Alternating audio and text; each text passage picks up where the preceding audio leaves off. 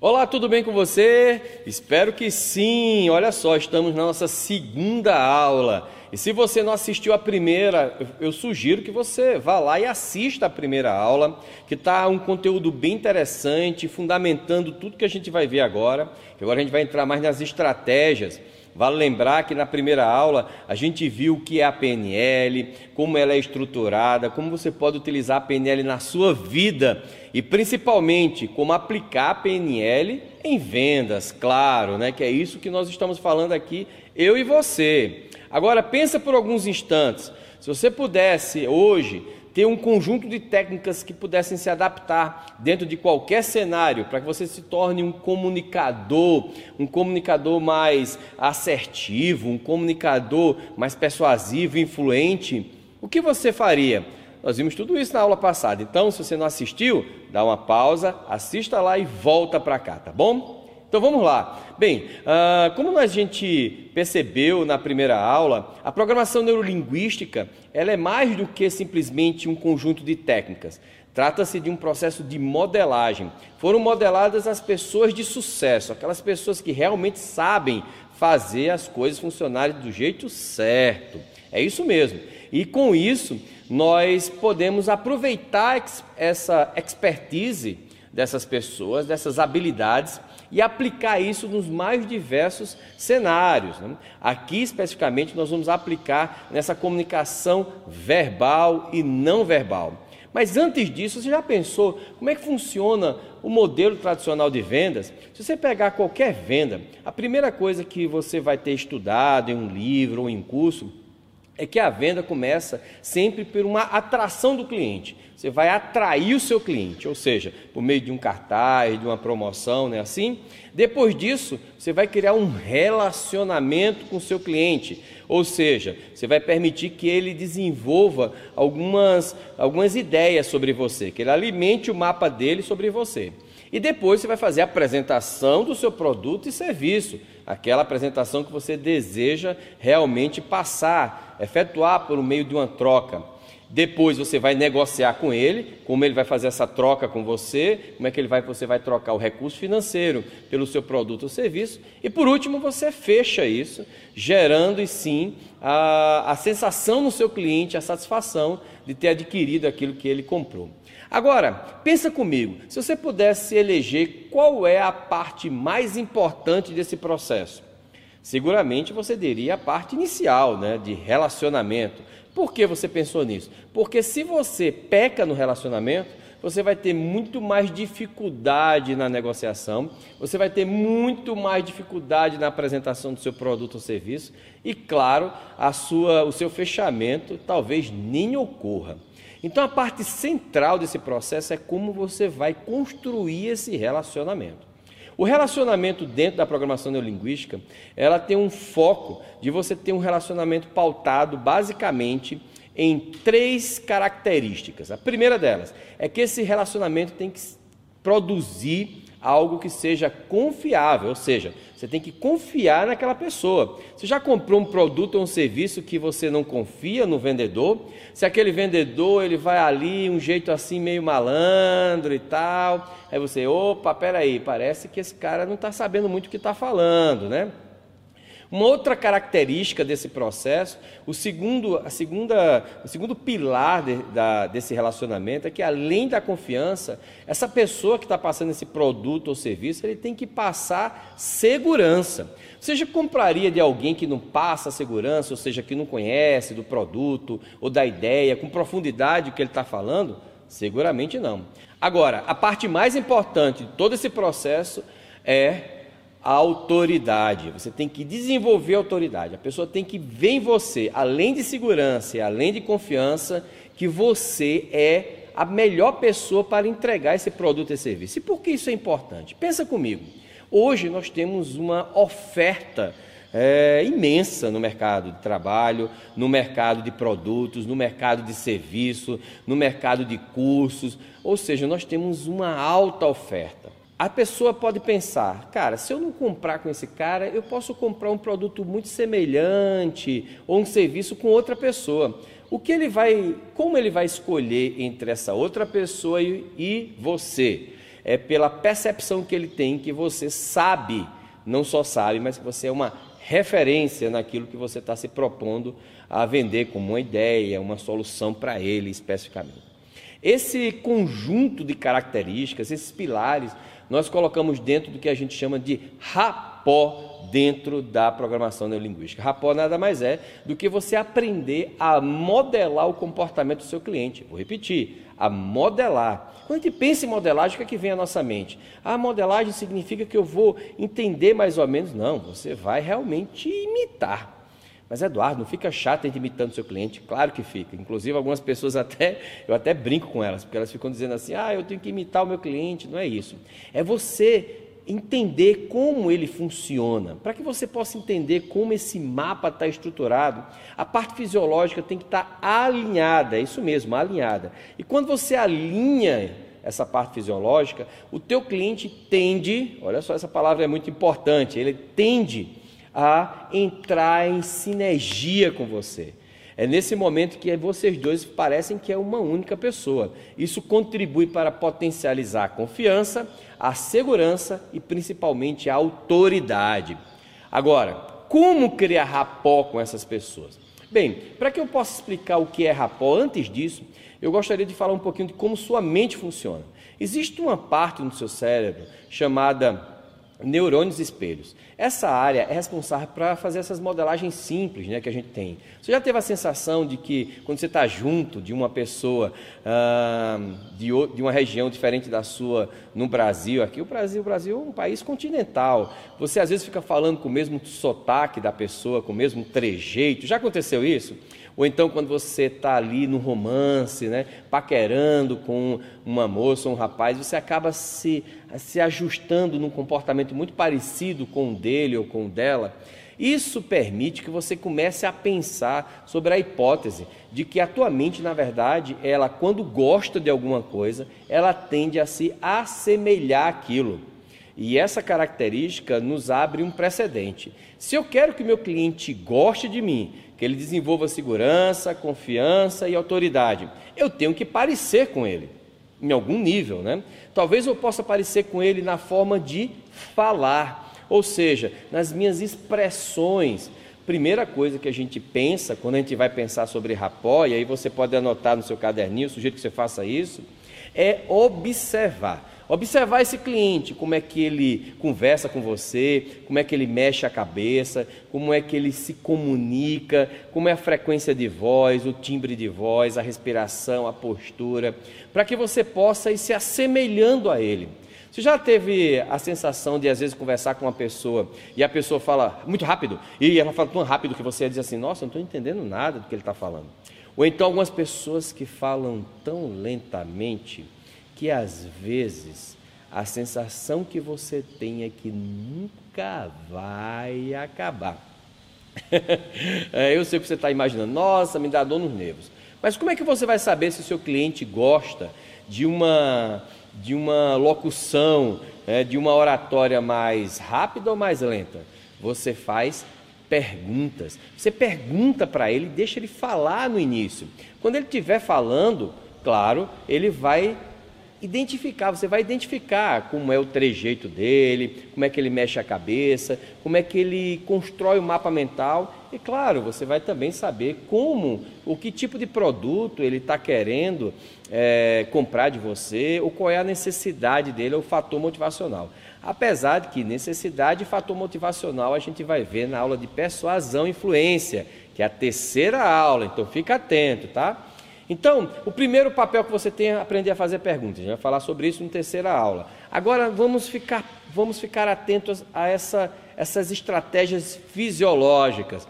O que você pode fazer para gerar mais atenção dessa pessoa? Bem, a primeira coisa é você lidar com as, o que a gente chama de gestos, né?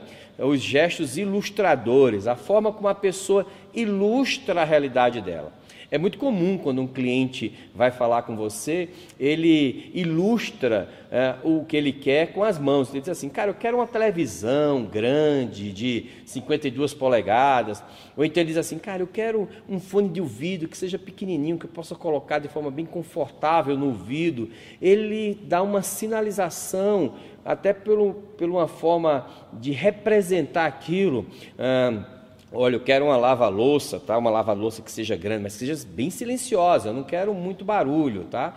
Ou então, cara, eu estou querendo comprar uma casa, mas eu quero uma casa bem grande, uma casa imensa, uma casa que possa realmente é, ter conforto. Ele sempre vai usar os gestos. Então, essa é a primeira coisa que você observa. Quais são os gestos que ele está usando? E você vai utilizar esses mesmos gestos para representar. Então, por exemplo, se a pessoa diz assim: Olha, eu estou querendo comprar um, um, um, aparelho de som né, que seja mais ou menos nessa altura, como é que você abordaria essa pessoa? Ah, então você quer um aparelho de som mais ou menos nessa altura? Você repete para ele como formato de feedback, é, utilizando a mesma linguagem não verbal dele né? você vai se assemelhando a ele. Então, se ele fala para você balançando a cabeça afirmativamente, você também pode falar balançando a cabeça afirmativamente. Se ele fala sorrindo, você pode falar sorrindo. Se ele chega mais sério, você pode abordá-lo de uma forma mais séria. Se ele dá pausas quando ele fala, você também pode dar pausas quando fala. Se ele está com o braço cruzado, você pode eventualmente até cruzar os braços também ou cruzar as pernas. O importante é que você fique, não é igual, tá? A ideia não é essa, mas que você fique muito parecido. Que se alguém pudesse colocar uma câmera e vendo vocês dois, vocês seguramente seriam praticamente a mesma pessoa. Vai lá, vamos utilizar-se desse exemplo, né? Uma outra coisa que conecta muito quando você está conversando com o seu cliente, além dessa questão fisiológica, né? essa questão da aparência, né? em que é, é a primeira coisa que as pessoas veem em nós, a voz também ela passa essa segurança. Você acha que a sua voz, do jeito que ela é hoje, ela passa a segurança? Eu digo para você que tem alguns estudos que comprovam que quando você fala alguma coisa de forma mais assertiva, mais segura, a sua voz tende a ficar um pouco mais grave, ela fica mais incisiva, ela traz esse contexto para que você a pessoa diga assim: "Nossa, esse cara sabe o que está falando". Ou seja, isso é o que a gente chama de entonação. A entonação é fundamental. Se você tem dúvida, você pode falar uma entonação de dúvida. Algo do tipo, eu estou com dúvida para saber se você realmente. É uma entonação para cima. Você dá uma meio que uma cara de curiosidade. Se você está informando o seu cliente sobre um produto ou serviço, você usa uma entonação mais neutra, sem muita modulação. E se você quiser que seu cliente faça um comando, você quer dar um comando para ele, uma orientação, você normalmente faz uma entonação um pouco mais grave, uma entonação mais para baixo, que traz essa caracterização de autoridade. Né? Então, por exemplo, se você vai perguntar para o cliente sobre qual é o tipo de produto que ele deseja ver, você pode perguntar algo do tipo: é, imagine, você pode perguntar algo do tipo. Ah, o que você, o que, em que eu posso te ajudar para que você possa escolher a melhor solução para o seu negócio? Vamos imaginar que ele está procurando uma solução para o seu negócio. Agora você imagina se você fala essa mesma pergunta assim: em que eu posso te ajudar para ter a solução do seu negócio? Ou o que eu posso te ajudar para ter a solução do seu negócio? Percebem que as palavras foram praticamente as mesmas, mas a forma como você perguntou fez toda a diferença, né? Então, é, utilizar-se dessas estruturas para que você possa se tornar uma pessoa mais. Já vai anotando, hein? Então vamos fazer um exercício bastante simples. Vamos imaginar que você está aí me vendo e você pudesse entrar em rapport comigo. O que, é que você faria? Talvez, seguramente, você sorriria quando você iria abrir um breve sorriso na hora que você estivesse falando. É, iria fazer gestos com as mãos aqui mais ou menos no tronco, como eu faço teria o tronco um pouco mais, o peito para trás, né? representando uma, representando, tendo uma representação de uma postura mais ereta. Né? Você seguramente é, teria também tido algumas frequência de voz, percebendo que às vezes eu falo um pouco mais baixo e depois eu aumento o volume. Essas são características observáveis que você pode não imitar, mas fazer semelhantes. Assim, a pessoa vai ter uma abertura maior com você. Depois que você fez isso, e esse estado emocional começa a se tornar um estado emocional já de, de conforto, existem algumas técnicas que, quando a gente faz, a pessoa normalmente entra em rapó mais rápido com você. Agora nós vamos fazer uma simulação. Como seria se você pudesse ter, atender uma pessoa presencialmente? Nós sabemos que estamos com restrição do ponto de vista é, dos relacionamentos é, interpessoais. Agora, claro que a gente vai aqui fazer uma simulação para quando passar toda essa pandemia você poder ter esses, essa, essa forma de você interagir com as pessoas. Pode ser? Combinado? Então vamos lá. Bem, olá, tudo bem? Como é que vai? Como é que estão as coisas? Em que posso te ajudar? Olha só que coisa interessante. No momento em que eu fui falar com o Galvão, que acabou de chegar aqui para mim, a primeira coisa que eu fiz foi apertar a mão dele. Para que você possa, de fato, deixar essa marca na, na, no seu cliente, esse aperto de mão ele tem que ser exclusivo. Ou seja, a pessoa tem que entender que aquele aperto de mão ele só vai ter com você. Isso é o que a gente chama dentro da PNL de uma ancoragem do aperto de mão. Você pode ancorar o aperto de mão balançando três vezes, ou você pode ancorar o aperto de mão de uma forma mais firme, e a pessoa, opa, peraí, chega a dar uma coisa, aquela coisa, opa, peraí, é diferente, né? Ou você pode fazer o aperto de mão e tocar no cotovelo, o que é uma, inclusive, é muito comum entre as pessoas executivas, elas tocam no cotovelo de uma forma bem leve, né? Para caracterizar. A ideia, portanto, é você deixar esse aperto de mão tão personalizado ao ponto que seu cliente, uh, ele lembre sempre de você caso ele queira comprar alguma coisa pelo aperto de mão que ficou marcado, né? Outra coisa importante é você olhar para o seu cliente. Uh, é muito interessante, algumas pessoas acham que a gente tem que fazer esse primeiro contato sorrindo. Mas eu vou te falar uma coisa, isso não é verdadeiro. O ideal é que a pessoa, a primeira imagem que ela veja de você é de uma pessoa séria. Depois que você sorri. Então seria algo mais ou menos o seguinte: ó, a pessoa vem sério e depois você sorri. Ou seja, ela grava a imagem, a primeiro imprint, né, o primeiro primeira tela mental que ela tem de você na mente é de você uma pessoa confiável, segura e de autoridade. Aí depois você sorri para deixar o seu relacionamento leve. Outra coisa importante também nesse processo que você está desenvolvendo, que a gente chama de rapó com a pessoa, é em relação à sua postura.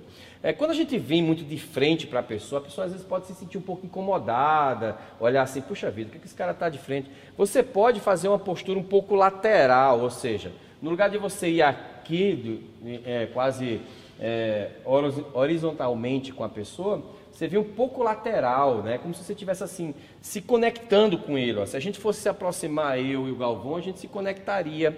Então, essa é a estrutura mais aceitável, que gera melhor empatia entre duas pessoas que querem trocar informações, que querem ter um relacionamento duradouro. Pegou na mão, marcou, olhou nos olhos e sorri. E aí, quando sorri, um cumprimento, um cumprimento de felicidade. Como é que você está? É, tudo bem com você? Como é que foi o final de semana? Que bom que você está aqui. Seja bem-vindo à nossa loja. É, em que posso te ajudar? Seguramente você vai ter um ótimo atendimento aqui. Ou seja, eu trago a minha primeira conexão. Ela tem que ser um estado emocional que reúna segurança, confiança, autoridade e prazer alegria. As pessoas têm que lembrar de você com alegria. Nada de lembrar que você, ah, cara, eu fui conhecer um cara, o cara estava todo. Imagine essa mesma situação de outra forma. Vamos só para vocês terem uma comparação. Vamos lá, Galvão, vamos começar de novo. O Galvão está chegando. Oi, tudo bem? Como é que vai? É... É, o que é que você deseja aqui? O que, é que eu posso te ajudar? Olha só que coisa estranha. Uma comunicação completamente desalinhada. Eu, de forma muito desleixada, com o corpo solto, né? É, sem olhar para o meu cliente, sem criar esse vínculo, sem observar o meu cliente chegando, só olhei para a mão dele. Tudo isso não vai significar nada. Agora, quando você. Olha só a diferença. Vamos lá de novo, Galvão. Olha só a diferença. Fiquem atentos. Olá, tudo bem? Que bom que você está aqui. É uma satisfação tê-lo aqui agora novamente, né? Novamente, você sempre vem por aqui. Que eu posso te ajudar dessa vez a encontrar a melhor solução para a sua vida. Ó, oh, aberto, alegre, né? ou seja, numa comunicação né, simples, né? sem muita, sem muita lero-lero, uma coisa mais conectada mesmo com a pessoa, permitindo que ela de fato grave a sua mensagem. Muito obrigado, Galvão, pela sua participação. E para se despedir, como é que é? Ah, sim, olha, o Galvão fez uma pergunta muito certa. E para se despedir, do mesmo jeito que você que você abordou, mão também do mesmo jeito.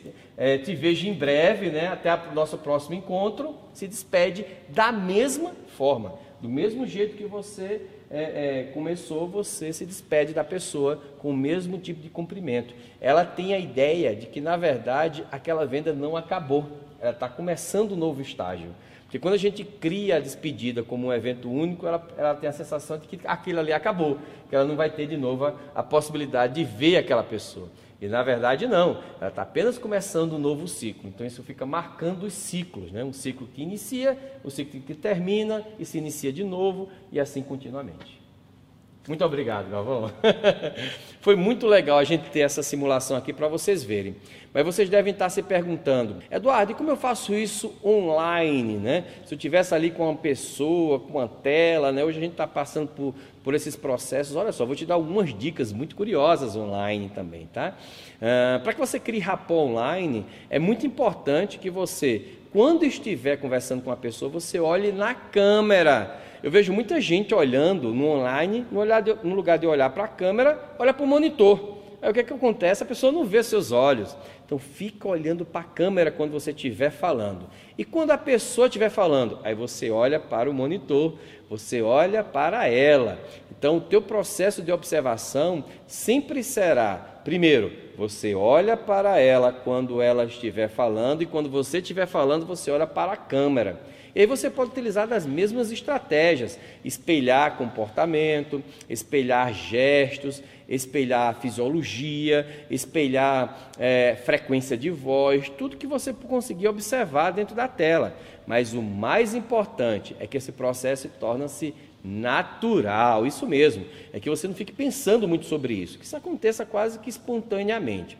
Outra característica interessante do rapó é quando você começa a utilizar as mesmas palavras que as pessoas estão falando. É quando você se conecta com os valores delas. Já percebeu sobre isso? Por exemplo, se a pessoa gosta, se ela está comprando alguma coisa para a casa dela, você não vai aplicar aquele produto ou seu serviço dentro de outro ambiente, você vai aplicar dentro da casa dela, porque isso já é um contexto que ela trouxe. Esses contextos, esses ambientes, quando ela falar que isso que é um presente para alguém, ou que ela está trazendo isso porque ela quer resolver uma necessidade, na sua cabeça você está pensando, cara, o que é mais importante para essa pessoa que está permitindo que ela repita tanto essas coisas? Né? Então, por exemplo, a pessoa chega para você e diz assim: Olha, eu vou comprar uma TV. Aí você diz assim: Tá, ah, vamos imaginar um cenário. Mas você vai colocar essa TV aonde? Ah, essa TV é para colocar na minha casa. Ah, que bacana. E quando você estiver assistindo essa TV, como é que você quer se sentir? Ah, eu quero me sentir muito bem, ter uma TV grande, imensa. Ou seja, nesse momento, é como se você estivesse criando esse cenário todo na cabeça dela, é como se estivesse simulando isso. E ela vai te dizendo algumas coisas muito importantes, como por exemplo, conforto, é, nitidez, que são características que ela está dando do, da tela mental que ela criou, e você vai aplicar essas características dentro do seu produto ou serviço que você vai ofertar. Isso também gera rapport. Ou seja, quando eu falo a mesma língua do meu cliente, quando eu utilizo das mesmas representações que a deles, quando eu falo exatamente o que ele deseja escutar, isso vai gerar muita, mas olha, vou te falar uma coisa, muita conexão em relacionamento.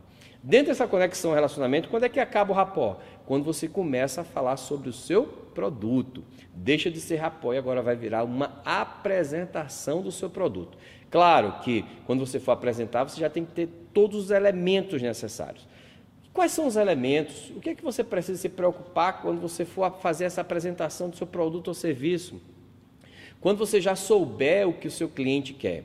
Muitas vezes a gente quer muito falar o que a gente quer ofertar para o nosso cliente, mas vou te falar uma coisa, tá? A PNL ela projeta exatamente o contrário disso.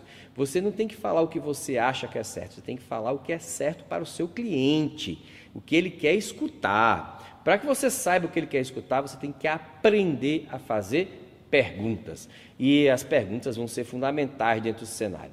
Primeira coisa, uma pergunta ela tem dois componentes. Ele tem um componente do, da, da, estrutura linguística da pergunta e você tem também o componente da fisiologia da pergunta. A gente já falou um pouco, já falou um pouco sobre entonação. Mas qual seria a melhor pergunta para você fazer para esse seu cliente? Talvez a melhor pergunta seja aonde você vai usar isso, com quem.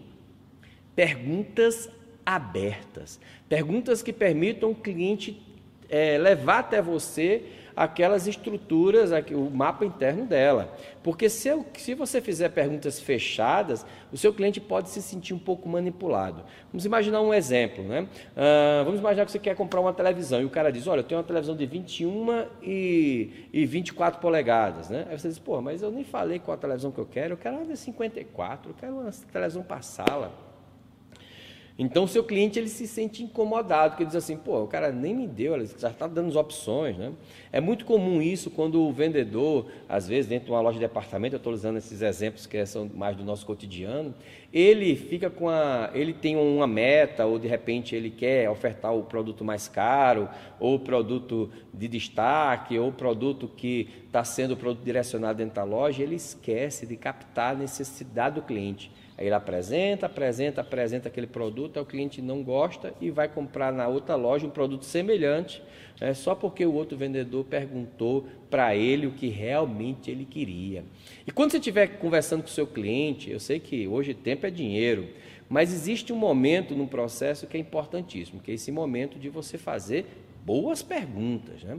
Então não se apresse. O seu cliente adora conversar com você. Inclusive, se você já é um executivo de venda, você já percebeu que às vezes, muitas vezes, a venda é quase um processo terapêutico. O cliente fala da vida, fala dos filhos, fala do trabalho, fala de onde vai colocar aquele produto ou serviço. É uma coisa maravilhosa.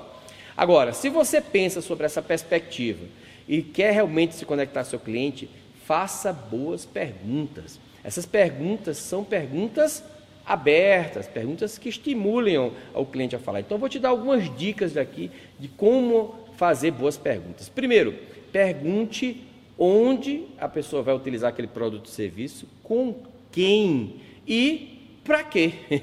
para quê? Essas perguntas são básicas, né? Onde, com quem para quê? Você vai ter que colocar isso na tua cabeça, cara. Essas têm que ser pelo menos as três perguntas. A pessoa vai comprar uma, uma, se ela vem com uma demanda de comprar uma, uma ferramenta, por exemplo, você vai dizer, onde você vai usar essa ferramenta? Você vai usar essa ferramenta com mais alguém? Para que você vai usar essa ferramenta? Agora, claro que você não vai fazer essas perguntas do jeito que eu estou te fazendo aqui agora. Isso seria extremamente deselegante. Você já imaginou você chegar para um seu cliente e dizer assim, onde você vai fazer? Onde você vai comprar? Onde é que você vai usar essa ferramenta? O cara vai dizer, pô, esse cara é chato, cara é grosseiro. Você tem que ter a habilidade de usar o que a gente chama de suavizadores. Então já vai anotando aí. O que são os suavizadores? É para deixar a sua comunicação um pouco mais leve.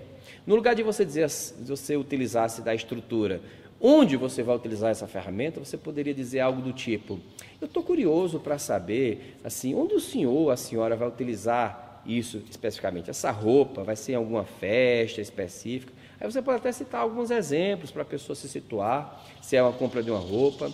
Ah, o senhor está querendo comprar um carro, ah, que maravilha, aqui a nossa loja tem excelentes carros, modelos novos.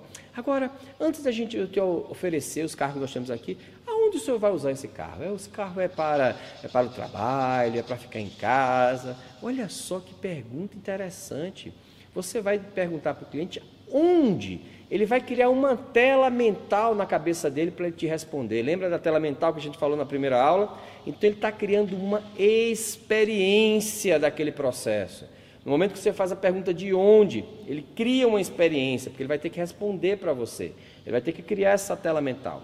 E aí você diz assim: ah, para que você vai querer utilizar esse carro? Para que utilidade, né? Ou essa furadeira? Ou para que você vai querer comprar esse livro, né? Você quer esse livro para ler em casa? Se for para ler no, no metrô, ó, sugiro você comprar o livro eletrônico, olha, é muito melhor, tá? Porque você vai ler no celular, no Kindle.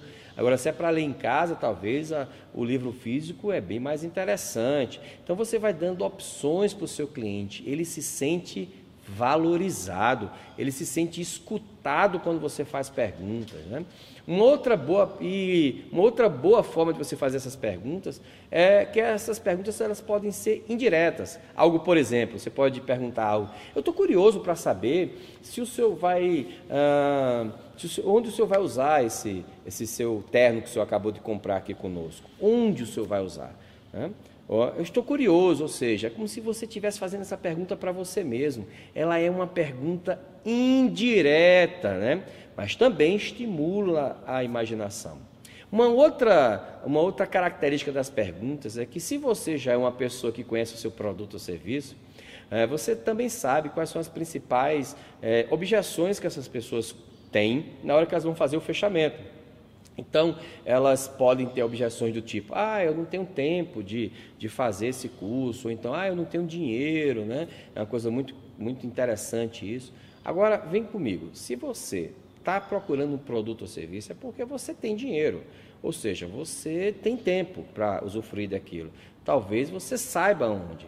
Ah, nós usamos muito essas objeções como uma forma de justificativa quando a gente não quer alguma coisa. Já perceberam isso? Quando a gente não quer comprar alguma coisa, a gente usa uma justificativa. Porque quando a gente quer de fato, quando realmente você, o seu cliente está ali querendo comprar com você, caramba, cara, ele diz assim: eu vou alcançar, eu vou fazer o que for para comprar esse produto ou serviço do Eduardo, cara. Ele é top demais, né? O cara até se sente bem conversar com você. Como você estimular, ainda durante as perguntas, esse estado de certeza? Você pode ir antecipando isso, né? Por exemplo, você pode dizer, olha, inclusive, essa nossa TV, que o senhor disse que é confortável, ela está no excelente preço. Ela pode ser paga, inclusive, em algumas pequenas prestações. Ou você sabia que você pode pagar com menos de um café por dia? Isso tudo são informações que você está dando para o fechamento. Não é para aquele momento, que a pessoa não vai fechar ali naquele momento, mas já são é, informações que você vai adicionando no teu processo de venda. Isso é o que a gente chama das suas primeiras pré-sugestões, ou seja, você está sugestionando o seu cliente, criando esse mapa mental na mente dele, para que ele, esse mapa que ele está criando, né, esse desenho dele utilizando aquele produto ou serviço, tenha, não tenha como limitante, lembra que a gente falou do limitante? o preço, o tempo, né?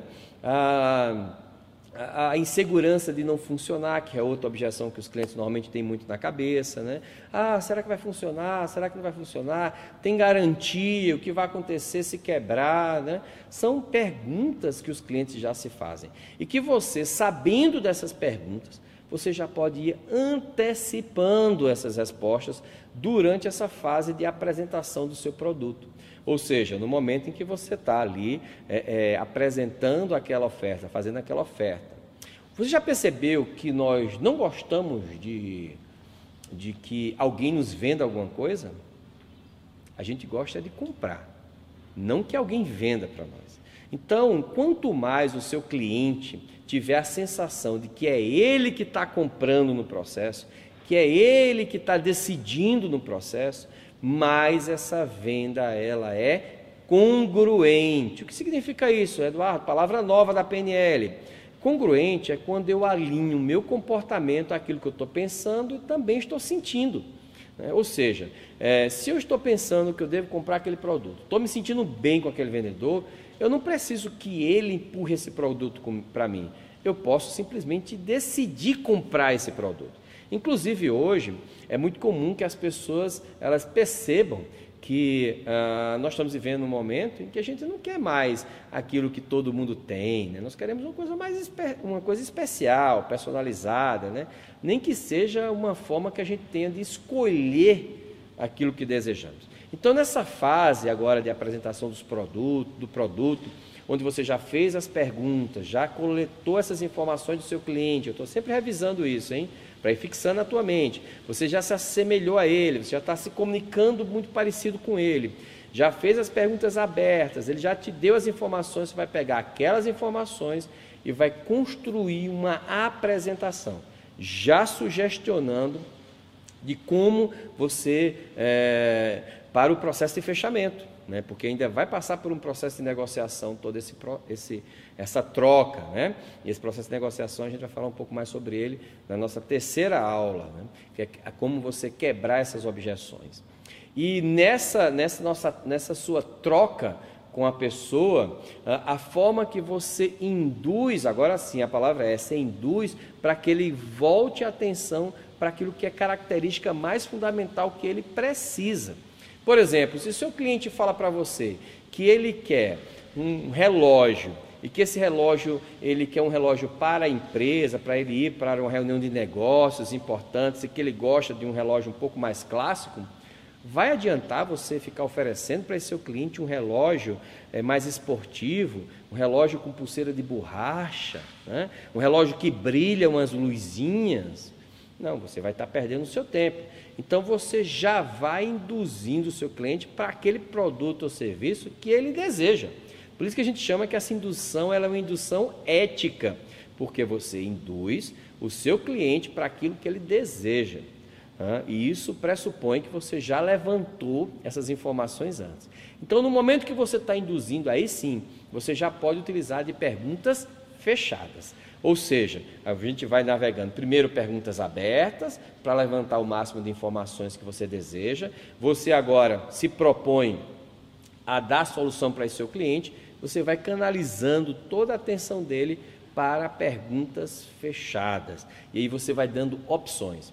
Ah, isso talvez seja a parte mais importante do processo. O seu cliente, ele quer ter poder de decisão. Como é que você tem poder de decisão? Você já imaginou se você gostaria de escolher um produto de 100 que te ofertassem? Seria difícil, né? Nós normalmente tomamos decisão, e isso vai ser bem interessante para você, com base em dois, em dois itens. A nossa mente ela é binária, ela só toma decisão comparando duas coisas. Então eu só posso tomar decisão comparando duas coisas. Se eu tiver três opções, eu tenho que comparar essa opção com essa, essa com essa e essa com essa. E aí eu vou tomar a decisão. Se eu tenho quatro opções, olha como já fica complicado. Eu tenho que comparar essa com essa, essa com essa, essa com essa, depois essa com essa, essa com essa, depois essa. Ou seja, é muito gasto. Já sabendo disso, que sua mente só faz comparações binárias, anotem isso, que isso é uma informação muito importante. Você deve dar as opções mais adequadas para o seu cliente e poucas opções. De preferência, duas ou três no máximo. E se você deseja que realmente ele tome a melhor escolha para ele, dê três opções que vão estar tá se enquadrando mais ou menos naquelas características que ele já forneceu para você. Mas não passe de três opções. Olha só coisa curiosa. Se você passar de três opções, você já vai deixar o seu cliente confuso ele já vai dificultar o processo de negociação, ele já vai ficar em dúvida se ele vai fazer, se ele vai escolher o produto A, B ou C, se ele compara o A com o C, e vira uma confusão. Então, no processo das perguntas, você já vai fazendo perguntas fechadas para que você possa ofertar para ele dois ou três produtos no máximo que ele possa tomar a melhor decisão para ele. Portanto, essa talvez seja a parte mais interessante que inicia a parte de negociação. Agora, vamos entender essa estrutura de uma forma bastante simples. Primeiro você se conecta com o seu cliente, cria relacionamento. Esse relacionamento é um espelhamento corporal, fisiológico, um espelhamento de mapa mental, onde você observando o seu cliente, você vai se aproximar ao máximo do que é uma figura de, de é, é autoridade, de segurança, de confiança para ele. Depois disso, você vai apresentar o seu produto. E a melhor forma de você apresentar o seu produto é você antes extrair o máximo de informação do seu cliente, fazendo perguntas abertas. E depois disso, que você fez as perguntas abertas, você utiliza-se de perguntas fechadas para ir induzindo o seu cliente, claro, sempre de uma forma ética, para que ele possa ter a oferta dos melhores produtos ou serviços que atendam à necessidade dele. Eu costumo dizer nos meus cursos que esse curso de PNL para vendas, ele não é um curso para você se tornar um vendedor. Ele é um curso para você se tornar um vendedor 360. E o que é um vendedor 360? É aquele vendedor que não olha somente o seu umbigo, ele olha também a necessidade do cliente, ele olha o meio onde aquele cliente vai aplicar aquele produto ou serviço, onde ele vai usar, e ele cria na mente do sujeito um link emocional com todo esse processo. Existem basicamente dois tipos de vendas. Existe a venda simples, que é essa venda de balcão, que uma pessoa chega lá e compra, que você quase não tem esforço. Existe a venda que o vendedor de fato vai desenvolver toda uma solução para o cliente. A essas vendas nós classificamos como vendas complexas. Você deixa de ser um, um, um vendedor e você vira um consultor. É isso mesmo, e é para isso que nós estamos aqui. Eu quero que você vire um consultor de vendas. Eu quero que você vire uma pessoa que é especialista em perceber o comportamento do outro e a necessidade do outro. Quando você percebeu isso, você percebeu essa necessidade, os fatores motivacionais, você já está apresentando o seu produto, você já vai ali fazendo as primeiras sugestões, né? ou seja, as primeiras orientações, induzindo o seu cliente a criar uma tela, uma experiência daquele produto, eliminando as objeções internas que, teoricamente, esse seu cliente já tem. É, objeções como, ah, eu não tenho dinheiro, eu não tenho tempo, ou eu não sei como, como vou pagar, não sei forma de pagamento, ou talvez eu não vá utilizar esse produto, não vou utilizar a garantia, esse produto é demais para mim, ou esse produto é de menos, ah, eu não sei se eu vou realmente é, gostar quando chegar desse produto em casa, e essas, esses pensamentos que atrapalham o momento em que você está na apresentação do produto. Então você já antecipa isso, quebrando essas objeções, e aí você vai fazer uma apresentação mais leve, permitindo que a pessoa é, tenha uma experiência. Nesse momento, pessoal, a experiência é a palavra-chave. Quanto mais o seu cliente pegar no produto, quanto mais ele experimentar o produto, quanto mais ele se vê usando o produto, mais maiores serão suas chances de vender esse produto para o seu cliente. O produto lá na prateleira e o cliente aqui, ó, vou te, já vou te falar de cara, viu? Ó, você não vai vender. É tanto que a maioria das lojas de departamento, o que, é que eles fizeram? Eles dão ali a oportunidade da pessoa pegar o produto. Se você tem um serviço, Peça para a pessoa ter uma degustação do serviço, né? De repente uma aula menor ou um exemplo, uma, um serviço que ele possa ver num vídeo, né? Eu até conto nos meus cursos que a melhor forma de você fazer isso é ilustrando por meio de um vídeo como é que você faz aquele seu serviço ou produto, que é o que nós estamos fazendo aqui, por exemplo. Estamos te dando uma degustação de como é que vai ser é, um curso, caso você venha se interessar a mudar de nível na sua vida e sim se inserir dentro dessa jornada de desenvolvimento humano utilizando a programação neurolinguística, já que tem tanta gente utilizando isso. E agora, o que é que vem agora? Na nossa próxima aula, nós vamos aprender os elementos da persuasão e influência, deixar esse seu diálogo mais persuasivo para que na negociação você possa alcançar aquele sua, seu objetivo inicial de fazer aquela sua troca, né, pelo recurso financeiro, o cliente vai sair muito satisfeito e que você tenha o mínimo de desgaste possível nesse processo. E claro que já encaminhando para o fechamento que é o que todos nós queremos. Então, agende-se. Inclusive, já te dou uma dica agora. Persuasão e influência é para a vida, é para você influenciar seus filhos, é a sua esposa, em casa, sempre de forma ética, no trabalho, mas sim para que você possa ter uma vida com objetivos claros e específicos, em que você, as pessoas entendam e compreendam o que você deseja falar. Então, te vejo na próxima aula, te vejo no próximo nível. Até lá!